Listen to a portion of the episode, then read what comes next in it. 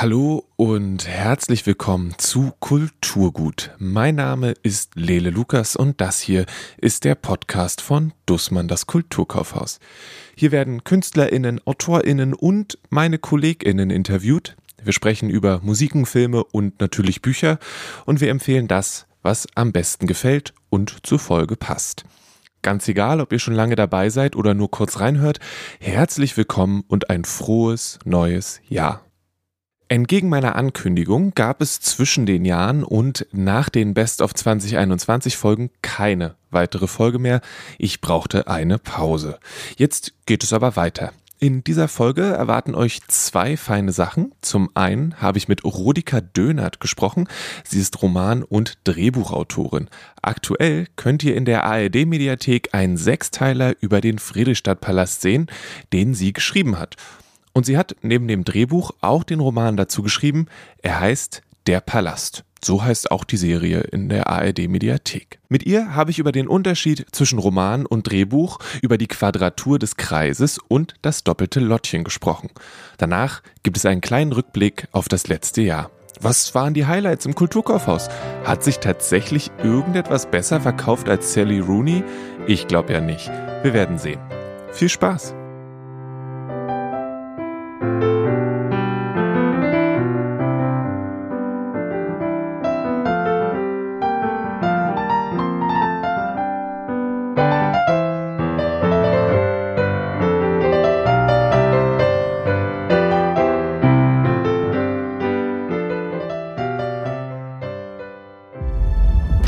Ihr Las Vegas. Das größte Revue-Theater in ganz Europa.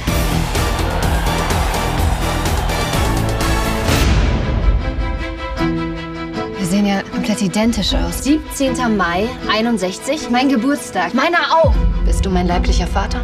Ja, der bin ich. Der Palast gehört den Werktätigen der Deutschen Demokratischen Republik. Ich bin Rudika Dönert, Drehbuchautorin, inzwischen auch Romanautorin, arbeite seit 30 Jahren in diesem Beruf und habe äh, solche Werke mit ins Leben gerufen, mit ins Leben gerufen, weil natürlich äh, bei Drehbucharbeit auch immer noch Regie, Produktion, Schauspieler eine wesentliche Rolle spielen, wie das Adlon, eine Familiensaga oder das Sacher, eine äh, das Sacher, das hatte zwei Titel. Einmal in bester Gesellschaft hieß es als Serie und die Geschichte einer Verführung haben wir es im Roman genannt. Ja, das in aller Kürze zu meiner aktuellen Person. Also dann war, war das Drehbuch zuerst da oder war der Roman zuerst da für, die, für das eigene Schreiben? In allen drei Fällen habe ich zuerst die ganze Recherche geführt und die Drehbücher geschrieben. Und es ist ja so, dass bei der Drehbucharbeit extrem viel Gedanken, ähm, Manuskripte, Sideletter, ähm, Figurenanalysen und so weiter anfallen. Das ist ein ganzer Berg, eine ganze, eine Riesenmenge an Dateien, die sich dann unter, unter dem Titel verbergen. Und als ich das Adlon geschrieben hatte im Jahre 2010, 2011, ähm, hatte ich so einen wunderbaren Berg an Material, dass ich mir gesagt habe, das wäre so schade, wenn diese ganze Familiengeschichte nicht wirklich erzählt werden würde, so wie ich sie aus den Urgründen äh, geschöpft habe. Das war jetzt so relativ schnell klar, dass ein Roman entstehen soll parallel und ich konnte immer switchen zwischen dem, was zwischen den Ereignissen, die ich in der Serie beschreibe und den Ereignissen, die dann im Roman nochmal erweiternd beschrieben und erzählt werden. Ja, das war eine sehr, sehr schöne Arbeit. Parallel liefen die Dreharbeiten. Ich habe jeden Tag Muster geguckt. Wir haben über die, äh, die Entstehung der sechs Filme kreuz und quer miteinander debattiert und geredet und ich habe sozusagen dann vieles, was dann kein, kein Platz mehr hatte, einfach bei 45 Minuten für eine Folge sind mal 45 Minuten. Da kann man nicht, da kann man eben nicht 50, 60 oder 70 draus machen. Und alles, was da noch übrig blieb, konnte ich in den Roman gießen, der jetzt sozusagen die Serie nochmal auf eine schöne Art vertieft. Gleichsam aber natürlich ist das Ziel, dass die äh, literarischen Werke, also auch hier der Roman Der Palast, aber das gilt auch für Adlon und für das Sache, dass die auch alleine stehen. Das heißt, wenn jemand gar nicht gerne Filme sieht, dafür viel lieber liest, ist meine, mein Wunsch und mein Ehrgeiz, dass dieses Werk auch für sich ganz alleine stehen kann. Und das haben wir schon getestet, denn äh, die, wie Sie ja wissen, sind die, äh, ist die Serie noch gar nicht draußen. Wir reden also einen halben Monat, bevor die die Filme erscheinen werden. Und insofern habe ich schon einige Testleser, die nicht die Serie brauchen, um sich vom Roman gut unterhalten zu fühlen. Inwiefern ist es anders für Sie, ein Buch zu schreiben, als das Drehbuch zu schreiben? Ich meine, im Drehbuch ist, schreibt Mensch ja für eine ganz andere Sache und ganz viele Sachen müssen wahrscheinlich auch beschrieben werden, aber sind so, dann werden von anderen Leuten gemacht, was so die, die keine Ahnung, die Darstellung des Sets angeht und so. Und es ist ja wahrscheinlich eine sehr viel trockenere Darstellung als dann in einem Buch, oder? Ähm, na vielleicht äh, eine eher technische Darstellung, wobei eben alles, was im Buch die innere Stimme der Protagonisten ist, muss in den Dialog einsickern, beziehungsweise in die Regieanweisung.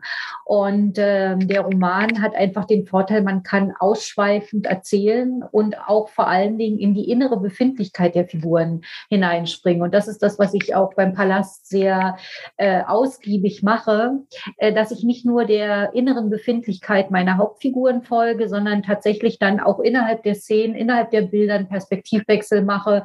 Und ähm, äh, ja, das, äh, das hat mir sehr viel Spaß gemacht. Das ist ein mutiges Schreiben, weil normalerweise äh, würde man das nicht machen. Man würde sozusagen immer der inneren Befindlichkeit äh, einer Figur oder maximal zwei Figuren folgen und nicht die, ganze Szenerie sozusagen auch in die äh Innenperspektiven zerlegen. Aber das genau habe ich gemacht.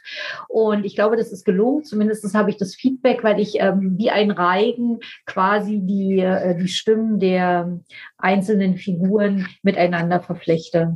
Es sind dann aber ja schon unterschiedliche Stimmen, oder? Und also ist es dann irgendwie ähm, mehr oder weniger spannend, eben innere, also die, diese, diese innere Persönlichkeit zu schreiben, als eben, ich weiß nicht, steht dann in der Regieanweisung, äh, Person XY sieht traurig aus. Ich kann mir das nicht so gut vorstellen, wie das, wie das dargestellt wird. Also beim Drehbuchschreiben, wie gesagt, ist es sehr technisch, was man äh, aufzuschreiben hat, damit äh, so eine Szene schnell überblickt werden kann von Regie, Darstellern, vom Ton, von äh, der Kamera und so weiter. Dennoch, äh, bevor äh, so ein Drehbuch ähm, überhaupt an, zum Drehen kommt, also ans Set geht, sind in meinem Falle hier beim Palast zwölf Drehbuchfassungen notwendig. Das heißt also, man, also ich als Autorin verfeinere immer wieder in Gesprächen oder Nachgesprächen mit dem Regisseur, mit den Darstellern, nach Leseproben, nach Anmerkungen durch die Auftraggeber. Man darf ja nicht vergessen, so ein Fernsehwerk kostet äh, mindestens eine zweistellige Millionensumme. Das heißt, die Geldgeber, die Auftraggeber haben ihre Wünsche und ihren Blick auf das Ganze. Und so ist man als Drehbuchautorin permanent dabei, die Quadratur des Kreises zu betreiben. Und wenn man das entspannt und fröhlich tut, dann kommt da auch was Gutes dabei raus. Äh, also eine verkniffene Drehbuchautorin äh, würde niemandem was nützen, am allerwenigsten sich selbst.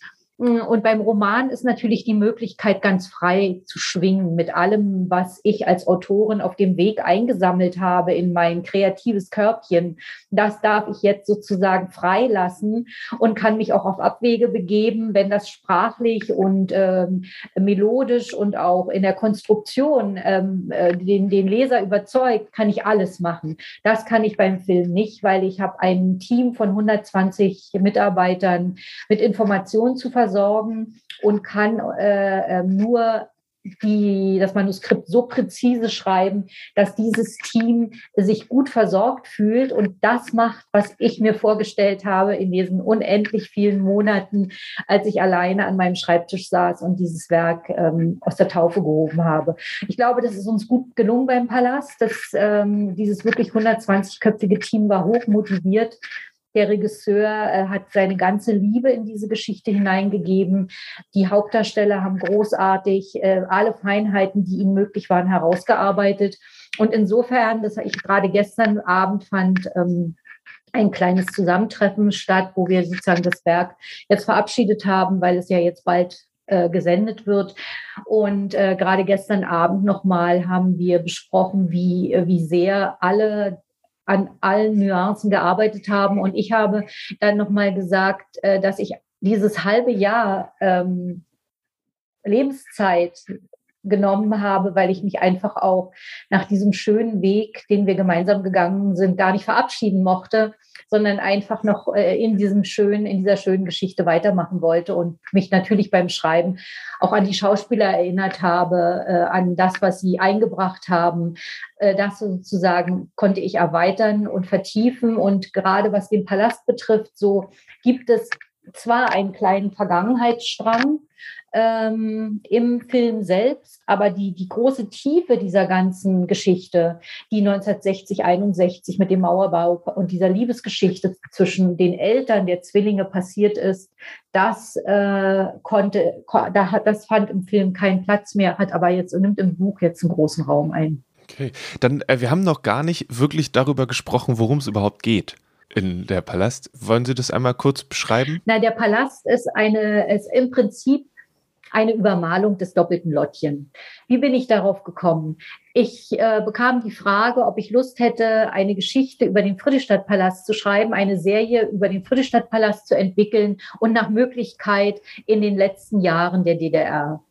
Und ähm, ich habe mir dann, ich selber äh, bin in DDR sozialisiert, kannte den Friedrichstadtpalast, war aber im neuen Friedrichstadtpalast niemals in meinem äh, damaligen Leben, weil ich war Regiestudentin, war auf dem Wege sozusagen ernste Unterhaltung zu machen und wäre nie auf die Idee gekommen, äh, mir eine Revue anzusehen mit, äh, man sagte so, äh, Federn am Arsch. Ähm, das, mu das muss ich sagen. Heute muss ich äh, sagen, äh, wo ich mich so, so intensiv mit diesem Material beschäftigt habe, das war ganz schön arrogant. Denn ich war damals einfach zu jung und konnte nicht wissen, dass das Revue-Theater gerade in Berlin eine riesige Tradition hat. Mit den Comedian Harmonists, äh, mit äh, Asta Nielsen, mit Claire Waldorf, äh, Billy Eagle. Also es war eine große Kultur. Ende des 19. Äh, Jahrhunderts zog sich dann rein bis in die goldenen 20er Jahre. Und gerade auch der Friedrichstadtpalast, der damals auch Max Reinhardt Bühne war, also noch keine Revue, kein Revue-Theater, der alte Friedrichstadtpalast. Ja, das war ein, ein kulturelle Flock in Berlin. Okay, das habe ich damals nicht gewusst. Das habe ich jetzt alles gelernt im Zuge meiner Recherchen und ich habe mir dann die, den Standort Genius Loki des Friedrichstadtpalastes genauer angesehen und habe äh, mich erinnern müssen und auch natürlich ist es heute noch ein Museum, dass der Tränenpalast nur 200 Meter weiter entfernt steht. Ich wusste, dass die äh, Grenze nach West-Berlin, ähm, Friedrichstraße runter, Chausseestraße nicht weit ist. Und somit war für mich klar, es muss in jedem Fall eine Ost-West-Geschichte werden. Und äh, es geht darum, dass eine Tänzerin, die gerade, die Christine Steffen, die gerade auf dem Absprung ist ähm, in die Solo-Karriere, just an dem Tag, an, der, an dem ihr angeboten wird, ähm, jetzt eine Solonummer im neuen Programm zu tanzen, äh, ihrer Doppelgängerin gegenübersteht, Marlene aus Bamberg. Und die beiden wissen nicht, was ihnen geschehen ist. Was, wieso sind sie, wieso sehen sie aus? Äh, die haben unterschiedliche Geburtsorte. Die eine ist in Ostberlin geboren, die Chris, und die Marlene ist in Bamberg geboren, so steht es in ihrer Geburtsurkunde. Und sie können, sie wissen nicht, was, was mit ihnen passiert ist. Und nun fangen diese beiden jungen Frauen an, ihre Familiengeschichte ähm, äh, Stück für Stück zu entblättern. Und parallel erleben wir, wie Chris sich durchbeißt in die Solokarriere, wie sie Konkurrenz äh, äh, übersteht oder wie sie Konkurrenz ähm, aushalten kann, wie sie immer besser wird, wie sie mit Selbstzweifeln ringt. Das gleiche gilt für Marlene, die in der Firma der Eltern arbeitet in Bamberg, einem metallverarbeitenden Betrieb. Also die beiden machen was vollkommen unterschiedliches. Die eine tanzt und hebt vom Boden ab im Osten und im Westen hat Marlene äh, tatsächlich mit handfesten Dingen zu tun. Und natürlich, wie man das im doppelten Lottchen erwartet, tauschen sie. Ähm, Chris fährt mit dem Pass ihrer Schwester äh, rüber nach Bamberg, was natürlich, ähm, womit sie sich eines äh, Verbrechens schuldig macht. Natürlich sehen die beiden aus wie ein Ei das andere. Also was ist das Problem? Ähm, äh, die Marlene sagt auch, ob du nun hier bist und ich drüben oder du drüben und ich, wo, wo ist das Problem? Und man merkt die Absurdität dieser Trennung dieser äh, beiden Schwestern. Dennoch sozusagen kommt die Staatssicherheit dahinter und äh, es kommt dann im Finale zu einem äh, wirklichen heftigen Showdown. Ähm, aber bis wir im Finale sind, ähm, erleben wir einfach die Familiengeschichte in Ost und in West, die die Fragen, die die, die äh, Mädchen und oder die jungen Frauen unterschiedlich stellen, während Marlene Forsch ähm, ihr Recht einfordert auf Wahrheit ist Chris das im Osten nicht gewohnt, sondern sie ist eher zurückhaltend und zaghaft, will ihre Eltern nicht ähm, brüskieren mit, mit der, also sie hat keinen Vater, sie ist bei der Mutter aufgewachsen, ganz im Gegensatz zu Marlene, die Mutter und Vater hat. Wie sich dann später herausstellt, ist die Mutter gar nicht ihre leibliche Mutter, sondern hat sie einfach als kleinen Säugling äh, äh in, in ihre Arme genommen und geliebt wie ihre eigene Tochter. Ähm, ja, also während sozusagen Chris im eher äh, äh, zaghaft und vorsichtig ist, ihre Eltern nicht bruskieren will, ähm, ist Marlene, geht Marlene forsch voran. Und über diese Geschichte finden eben auch die beiden leiblichen Eltern zum ersten Mal nach äh, 28 Jahren. Wir enden mit dem Mauerfall. Ähm, neun, Im November 1989 finden auch die beiden Eltern zusammen. Und äh, der, das, das Schöne an diesem Buch ist auch, dass ich ganz im Gegensatz zur Serie, wo wir die politischen Verhältnisse jenes legendären Jahres 1989 nur ganz punktuell anklingen lassen, dass ich hier in diesem Roman die, ähm, die Veränderungen, die äh, Montagsdemonstration der DDR-Bürger, die, äh, der Wunsch nach Veränderung, dass ich das ganz genau beschreibe, so wie ich es damals erlebt habe, so wie ich es aber auch noch, äh, so wie ich es aber jetzt auch noch mal recherchiert habe. Ich habe da äh, äh, gibt ja genug Material über das Jahr 1989 und das habe ich einfließen lassen in die Geschichte, so dass ich, äh, dass dieser Roman Unterhaltung ist in, in mehrerer Hinsicht. Man hat eine schöne, eine schöne doppelte Lottchengeschichte, man hat eine tolle Liebesgeschichte der Eltern und man erfährt auch noch ein bisschen äh, als Nachgeborener, ich hoffe ja, dass auch jüngere Leute das Buch zu diesem Buch greifen, als Nachgeborener, was damals ähm, stattgefunden hat. Und im ganzen Ergebnis dieses Buches Zumindest war das unser, unser Herzensanliegen der, des Drehteams als auch meins, dass wir diese beiden Teile Deutschlands wieder vereinen. Ein Kompass unserer Arbeit war, Respect each other. Das ist nämlich, äh, wie sich dann auch herausstellte, der, die, der, der große, die große Headline, die über dem Friedrichstadtpalast seit einigen Jahren ähm, äh, schwebt. So hatte ich geschrieben im Konzept, Einheit geht nur, wenn wir die Biografie des anderen respektieren. Und das ist unser großer Wunsch bei der Arbeit äh, gewesen, dass wir ein etwas Heilsames für Ost und West in die Welt geben die Möglichkeit quasi, natürlich wird es nochmal überarbeitet und so weiter und so fort, aber wenn jemand sagt, hey, Sie können jetzt im Friedrichstadtpalast im Prinzip passieren lassen, was Sie wollen, haben Sie viel Spaß, machen Sie richtig große Show, ist schon sehr verlockend, oder? Ach, Mussten Sie sich da so ein bisschen wieder zurückholen ein paar Mal, dass Sie gesagt haben, ich wollte aber richtig große Show und dann sagt irgendjemand, ah, vielleicht machen wir nur mittelgroße Show? ah, sagen wir mal so, zurückholen musste ich mich nicht, sondern ich habe versucht natürlich im Prozess äh, der Drehbucharbeit immer wieder die Balance zwischen den Möglichkeiten, die wir hatten, auch den, den, das Geld, was uns zur Verfügung stand, was am Ende dann doch nie gereicht hat, ne? und den Inhalt der Bücher immer wieder auszugleichen und äh, in Harmonie zu bringen. Und ich denke, dass uns das gelungen ist. Also wir haben in der Serie tatsächlich große Showbilder und wir haben einen tollen Cast. Ja, und äh, insofern lohnt es sich, diese Serie sich anzuschauen und danach zum Buch zu greifen und nochmal vertiefend äh, zu gucken, was es steckt denn noch alles in den Geschichten, was, was jetzt sozusagen in der Serie nur äh, anklingt oder nur, ähm, ein, nur, noch, nur einen geringeren Raum einnehmen kann, weil alles andere, wofür uns wir uns entschieden haben, eben dann vordergründig und wichtiger ist. Wie sind Sie beim doppelten Lottchen gelandet? Gab es noch eine, eine Dornröschen-Variante vorher oder eine Romeo und Julia-Variante von der Geschichte? Eigentlich nicht. Äh, äh, äh, nachdem mir klar war, dass ich die deutsch-deutsche Geschichte anhand eines eineigen Zwillingspaares erzählen will, ähm, wie sind Sie da hingekommen? Also, das ist ja schon sehr spezifisch. Ja, genau. Na, da bin ich dahinter gekommen, indem ich mir angeguckt habe, dass es den Friedrichstadtpalast gibt und 200 Meter weiter den Tränenpalast und hm, dass der Tränenpalast, Tränenpalast nach äh, genau. West-Berlin führt und von West-Berlin fuhr man dann in die Bundesrepublik. Und, äh, und da war mir klar, wie gesagt, eine, äh, eine Geschichte sollte über Geschwister sein. Und dann ähm, im Brainstorming mit mir selbst ähm, bin ich darauf gekommen, dass natürlich sich Deutschland gut erzählen lässt über ein eineiges Zwillingspaar. Denn wir sehen, wir, wir sprechen dieselbe Sprache, mehr oder weniger. Also natürlich haben wir auch Dialekte, aber wir sprechen dieselbe Sprache. Wir haben dieselbe Kultur im Hintergrund. Äh, wir, wir lernen Ähnliches in, haben Ähnliches in der Schule gelernt, was jetzt äh, äh Literatur, Physik, Mathematik, äh, Geschichte und und so weiter betrifft.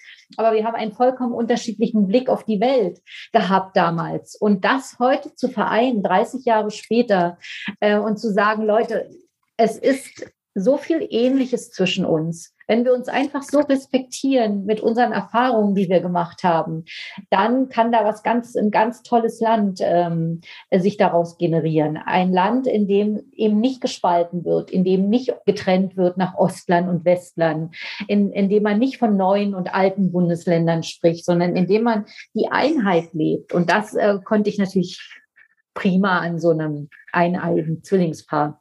Ja, ich bin immer noch, ich, ich finde diese, ich finde die Geschichten immer total spannend, weil es, es gibt ja dann zwangsläufig, oder so würde ich jetzt mal so vermuten, diesen Moment, wo die, ähm, wo das eine Lottchen die Rolle des anderen Lottchens einnimmt ähm, und sich erstmal zurechtfinden muss, weil eine Person, die ihr ganzes Leben getanzt hat, ist nicht unbedingt fit für den Büroalltag in der ähm, Metallherstellung.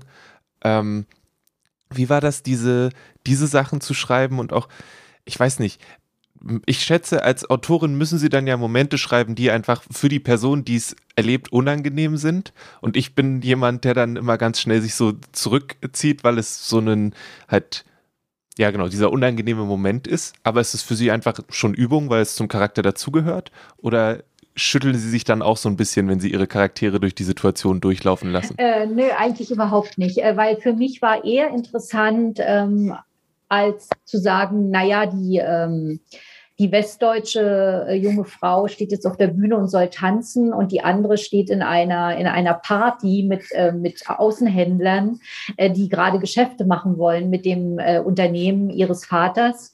Das war interessant und amüsant, wie man da sozusagen die, die Komödie bedient. Aber viel interessanter war für mich, in der Tat die, ähm, die unterschiedliche Art, auf das, auf das Leben zu gucken, auf die Welt zu gucken. Denn die ist komplett, also aus meiner, meiner Erfahrung als ähm, jemand, der äh, die DDR erlebt hat, den Mauerfall erlebt hat, dann aber auch die Zeit danach, Westdeutschland. Ich habe viele Freundinnen, die äh, sozusagen westdeutsch sozialisiert sind und wir haben einen komplett unterschiedlichen Blick auf die Welt.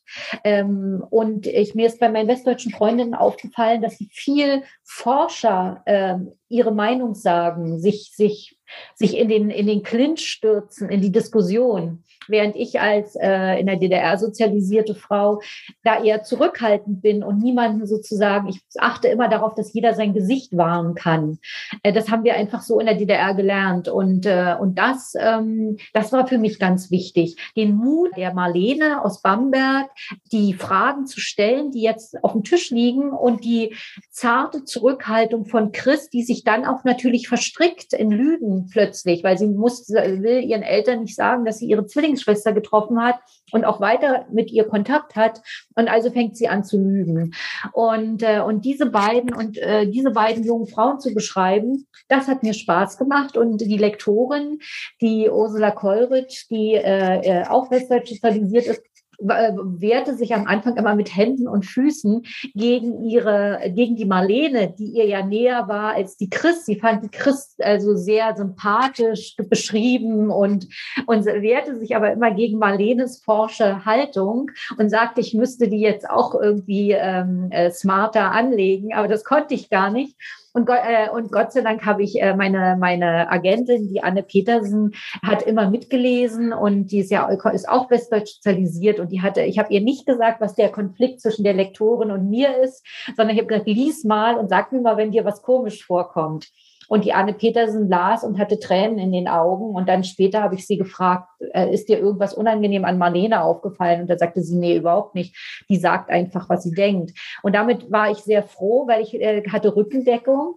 Und die Ursula Kollrich ist inzwischen so begeistert, weil sie hat, sie ist natürlich eine Lektorin, ist natürlich jemand, der liest das noch nicht fertige Manuskript. Da sind eben noch Töne schief, also da fehlen einfach noch Sequenzen, da sind Fragen offen und so weiter. Das heißt, eine Lektorin äh, äh liest das Schlachtmaterial, sage ich jetzt mal. Und man hat dann verdammt nochmal in kurzer Zeit die Verantwortung zu überlegen, wird das für, das für die Leserin und den Leser funktionieren oder wird das nicht funktionieren? Und da hat Ursula wirklich eine tolle Arbeit gemacht, indem sie mich immer wieder, äh, immer wieder nachgefragt hat und da unermüdlich war und sich, äh, sich immer entschuldigt hat und gesagt, ich glaube, jetzt bist du sehr wütend auf mich. Äh, und äh, also das, äh, aber das äh, war ich nicht. Äh, natürlich war ich manchmal frustriert, wenn dann, man muss sich vorstellen, da kommen dann 100 Seiten Manuskript zurück, wo irgendwie kein Wort nicht rot angemerkt ist. Ähm, das ist schon auch durchaus frustrierend. Aber äh, dadurch, dass ich sozusagen durch die Anne Petersen, die eine äh, wahnsinnig gute Verlagserfahrung und Bucherfahrung hat, äh, Rückendeckung hatten, hatten wir beide Glück, die Ursula und ich, weil da war jemand von außen, der gesagt hat, macht mal, macht und da ein kontrollierendes Auge hatte. Also insofern bin ich da mutig vorgeprescht mit den beiden Figuren und das hat irre Spaß gemacht. Und ich liebe Marlene und Chris und die Svenja Jung hat es in der Serie ganz, ganz grandiose, feine Unterschiede äh, für die Frauen gefunden. Und ähm, ich glaube, alleine deshalb macht es schon Spaß, weil man kann sich mit Deutschland beschäftigen, einfach indem man mal guckt, wie unterschiedlich die Menschen oder in Klammern die Figuren auf bestimmte Fragestellungen des Lebens reagieren. Auch die Rosa als ostdeutsch äh, sozialisierte Frau, die Mutter der Zwillinge äh, die immer noch in der DDR lebt, dann äh, im, in der, im Buch und der Vater, der Roland, der in Bamberg lebt. Äh, ganz unterschiedliche Charaktere, ganz unterschiedlich und, und trotzdem, jeder hat recht. Es gibt nicht, dass das einer nicht recht hätte. Was ist einfacher, äh, 75 anderen ProduzentInnen das Drehbuch schmackhaft zu machen oder zwischen Lektorin und Agentin zu jonglieren? Also, es ist jetzt also wirklich eine gemeine Frage, hm, die gar nicht so leicht zu beantworten ist. Ich glaube, in beiden Fällen ist das Entscheidende, dass man 100 Prozent davon überzeugt ist als Autorin, was man in die Welt geben will. Und ich hatte für die, äh, für das Drehbuch einen ganz, mir ganz wichtigen Satz, den der Regisseur, nee, den der äh, Intendant zum Regisseur sagen sollte, während sie auf einer, auf die Bühne gucken, äh, bei einer Probe. Wir tragen Verantwortung für die Bilder, die wir in die Welt geben. Leider ist dieser Satz äh, rausgefallen, weil wir nicht dieses Bild nicht halten konnten und in ein anderen, anderes Bild hat es nicht gepasst. Äh, wir waren sehr traurig, allesamt. Aber wie gesagt, der Roman, äh, der Satz steht nun im Roman. Aber es ist in der Tat so, wir tragen, wir als Geschichtenerzähler tragen Verantwortung für die Bilder, die Szenen, die Figuren, die wir in die Welt geben. Denn äh, das ist, da sind wir nicht ungeschützt. Äh, das, das bleibt, was wir da in die Welt geben. Das ist Energie. Und insofern äh, achte ich eher darauf, kann ich das verantworten, was ich hier auf Teufel komm raus verteidige? Und da kann es, äh, ist, ist glaube ich, die Energie, die ich aufwende, die innere Energie die gleiche, ob ich versuche, meine Produzenten zu überzeugen. Das sind äh, vornehmlich Männer bei mir gewesen, der in der Konstantin TV, also ob ich den Oliver Berben äh, überzeuge davon, dass das genau der richtige Weg ist oder ob ich ähm, äh, mit meiner Lektorin diskutiere, die ja für mich schon die erste Leserin ist und ähm, und, äh, und da geht es einfach um die innere, um das innere Gefühl, zu dem, was will ich erzählen? Kann ich die Verantwortung übernehmen für das, was ich erzähle? Ist es etwas Gutes, etwas Konstruktives, etwas Lichtvolles, was ich in die Welt gebe? Denn das ist mein persönliches Credo. Äh, Destruktion, äh, äh Dunkelheit, das braucht die Welt nicht. Natürlich kann man die Helden durch diese Phasen führen, der inneren äh, Reifung in, in der Dunkelheit. Ganz klarer Fall, das gehört zu jeder guten Geschichte. Aber am Ende sollte immer das Licht siegen. Und dann sind sie jetzt schon äh, erprobte ja, ich sehe ein äh, Profi, was das Ganze angeht. Das heißt, wenn die, wenn die Sache im Fernsehen läuft oder äh, Premiere hat, dann ist das für sie so easy peasy und oder sind die die Wochen davor trotzdem noch mal so ein bisschen ähm, nervenaufreibend und voller Aufregung. Na, natürlich ist es voller Aufregung. Also wir sind, äh, wir sind alle sehr aufgeregt jetzt. Äh, vor der Sendung am 3., 4. und 5. Januar laufen dreimal 90 Minuten, also zweimal 45 jeweils an jedem Abend. Und natürlich äh, bin ich aufgeregt, weil das ist, Sie müssen äh, verstehen, ich habe den Auftrag äh, Ende 2017 angenommen und habe bis äh, Anfang November, als dann das Buch in Druck ging, eigentlich mich nur mit dieser Geschichte beschäftigt und mit den Figuren und mit der, äh, wie kann ich es am besten ähm, beschreiben und schreiben. Also ich bin sehr aufgeregt, ich bin voller Vorfreude. Ich habe mich unglaublich gefreut, als das Buch, äh, was ja morgen am 14.12. erscheinen wird, als das Buch ähm, bei mir ankam, sehr, ein sehr schönes Buch, sehr liebevoll vom Verlag gemacht, äh, ein richtiges schönes Weihnachtsgeschenk mit Gold und Silber. Äh, also ähm, ja, da habe ich mich und ja, und ich bin jetzt immer noch aufgeregt, weil ich sitze jetzt da und signiere die Exemplare einmal für die Schauspieler, für das Team, was äh, ähm, die äh, äh, Bücher bekommen soll, aber natürlich auch für Freunde, Bekannte. Und jedes Buch, was ich dann durch meine Hände gleiten lasse, äh, das ist ein kleines Kunstwerk. Und zwar nicht, weil ich so gut geschrieben habe, sondern weil auch der Verlag so viel Liebe da reingegeben hat. Und dann sind Sie ab jetzt Stammgast im Friedrichstadtpalast, weil Sie eine neue, ähm, neue ja, Sicht auf die Revue bekommen haben? Ähm, sagen wir mal so, ich äh, verstehe mich sehr gut mit dem Intendanten Bernd Schmidt und ähm, wenn es das Leben will, könnte ich mir durchaus vorstellen, ihm eine Revue zu schreiben, ja.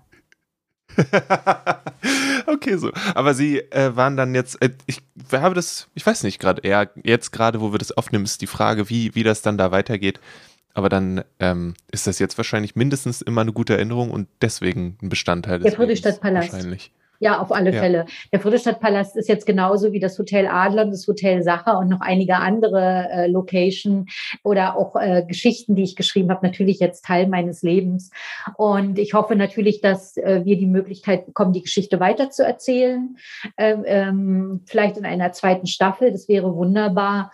Und äh, dann, denn dann sozusagen sind wir in der Wendezeit in jenem Jahr 1990, 91, als der Friedrichstadtpalast drohte zusammenzubrechen und geschlossen zu werden und inmitten in dem, äh, in dem Ring aller Beteiligten darum, dieses Haus ähm, bestehen zu lassen, äh, was sie ja auch geschafft haben. Und das könnte natürlich eine sehr spannende zweite Staffel werden.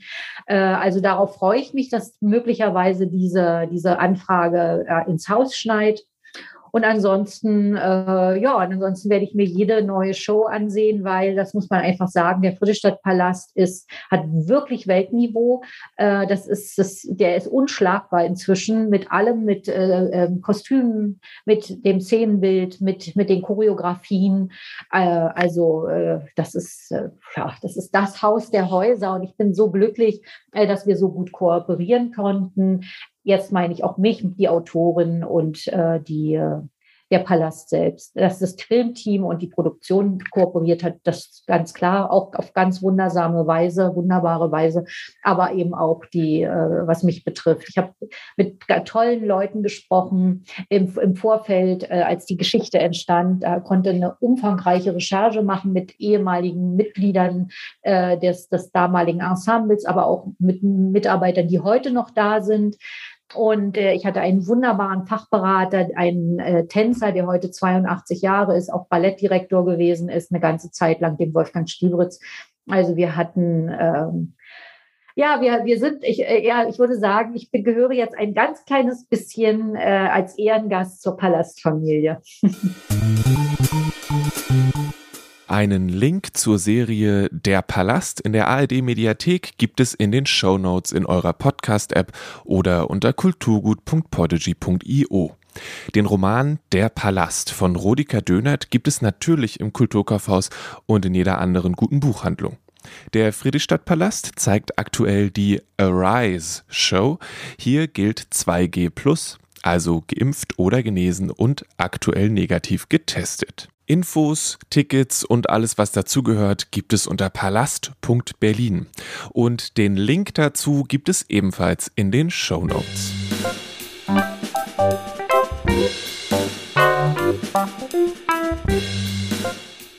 Ich habe am Anfang gefragt, hat sich etwas besser verkauft als Sally Rooney in diesem Jahr? Für mich war das das große Ding. Da kam Beautiful World, Where Are You und alle wollten es haben. Und ich dachte, nö, das kann nicht sein, dass sich irgendwas besser verkauft hat. Ganz bestimmte Personen haben dann gesagt, Postkarten, was denn sonst? Und damit haben sie auch vollkommen recht. Die Top 10 aus Belletristik, Sachbuch und English Bookshop schaffen es nicht gemeinsam auf die Anzahl der Postkarten zu kommen, die 2021 verkauft wurden. Nicht mal ansatzweise. Kein einziges Buch hat sich im letzten Jahr so gut verkauft wie der Artikel, der in der Papeterie auf dem zehnten Platz der Best-of-Liste ist. Also nochmal neu. Hat sich ein Buch besser verkauft als Beautiful World, Where Are You von Sally Rooney? Ja, und zwar über Menschen von Juli C. Das führt mit deutlichem Abstand die Bestsellerliste der Belletristik 2021 im Kulturkaufhaus an. Herzlichen Glückwunsch. Übrigens hat Rooney insgesamt trotzdem die Krone auf, denn der Vorgänger Normal People ist immer noch unter den Top Ten und zusammen mit Beautiful World ging das auch häufiger über die Theke als Juli C. Direkt hinter Sally Rooney und Julie C. sind in der Belletristik übrigens Katja Oskamp mit Marzahn Mon Amour und Matt Haig mit der Midnight Library gewesen. Asterix hat es mit dem neuen Abenteuer auch unter die Top Ten des Jahres geschafft und ebenfalls vertreten sind Bernardine Evaristo und ein Merkel-Krimi. Eine beeindruckende Mischung. Im English Bookshop sind mit Dune und Clara and the Sun sogar zwei Science-Fiction-Titel in der Top Ten gelandet. Danach ist der nächste englische Genre-Titel Naomi Noviks A Deadly Education. Im English Bookshop haben sich übrigens nur Sally Rooney und Matt Haig besser verkauft als die englischen Postkarten. Das erfolgreichste Popalbum im Kulturkaufhaus war 2021 Voyage von ABBA, dicht gefolgt vom neuen Adele-Album, Chili Gonzales, Sting, Billie Eilish und Die Ärzte. Auf Vinyl hat Helge Schneider nur ganz knapp mehr Platten verkauft als aber. Richtig gut lief auch Hinter die Zeit von Max Prosa. Das Konzert wurde übrigens im Kulturkaufhaus aufgezeichnet. Die erfolgreichsten Filme waren 2021 bei uns Nomadland und der neue James Bond. Erstaunlich viele Menschen haben sich scheinbar dieses Jahr neben Bond auch noch The Crown angeschaut. Very British. Das erfolgreichste Sachbuch ist Wondrak für alle Lebenslagen von Janosch. In der Kategorie werden auch Kochbücher gelistet, da führt Otto Lengi mit Simple ganz deutlich die Liste an. Und wenn ich da so raufschaue, dann finde ich das immer wieder faszinierend, dass noch immer nicht alle Menschen ein Exemplar von Streleckis Das Café am Rande der Welt zu Hause haben. Das Buch ist ewig alt und jedes Jahr in der Bestsellerliste. Direkt hinter Strelecki kommt dann Invisible Woman von Criado Perez. Das war bei den englischen Sachbüchern übrigens das erfolgreichste. Und da habt ihr es. Julie C. und Sally Rooney haben die erfolgreichsten Bücher im Kulturkaufhaus im Jahr 2021 geschrieben.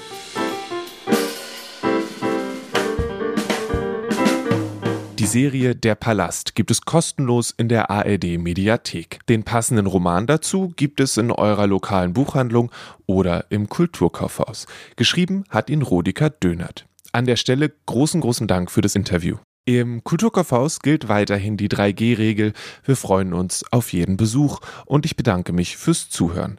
Wir haben jetzt schon ein paar sehr, sehr coole Sachen für das kommende Podcast-Jahr geplant und ich freue mich darauf, euch dabei zu haben. Egal, ob nur für eine oder für mehrere Folgen, was auch immer für euch passt. Dahingehend wäre es total cool, wenn ihr den Podcast weiterempfehlen würdet oder uns bei Apple Podcasts mit fünf Sternen bewerten würdet. Dafür herzlichen Dank. Feedback und Fragen könnt ihr immer gerne an kulturgut.dussmann.de schicken. Noch einmal kulturgut.dussmann.de ist die Adresse für Feedback und Fragen zum Podcast. Da könnt ihr mir sagen, ob ich mehr von irgendwas machen soll, weniger von irgendwas anderem oder was auch immer euch auf dem Herzen liegt diesbezüglich. Shownotes, also alle Links zu den Büchern, über die gesprochen wurde oder zu anderen Sachen, über die wir gesprochen haben, gibt es immer unter kulturgut.podigy.io.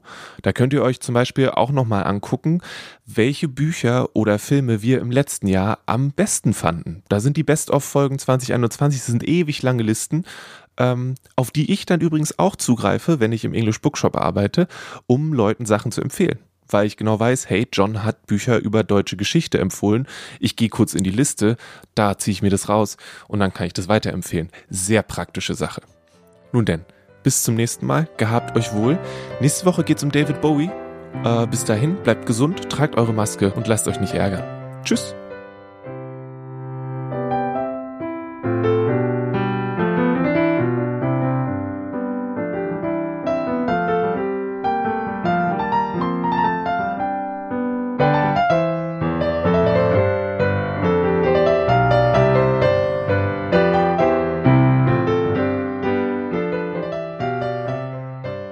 Kulturgut wird von Lele Lukas moderiert und produziert. Das Logo ist von Rahel Süßkind und das Kulturgut-Thema hat Paul Hankinson komponiert.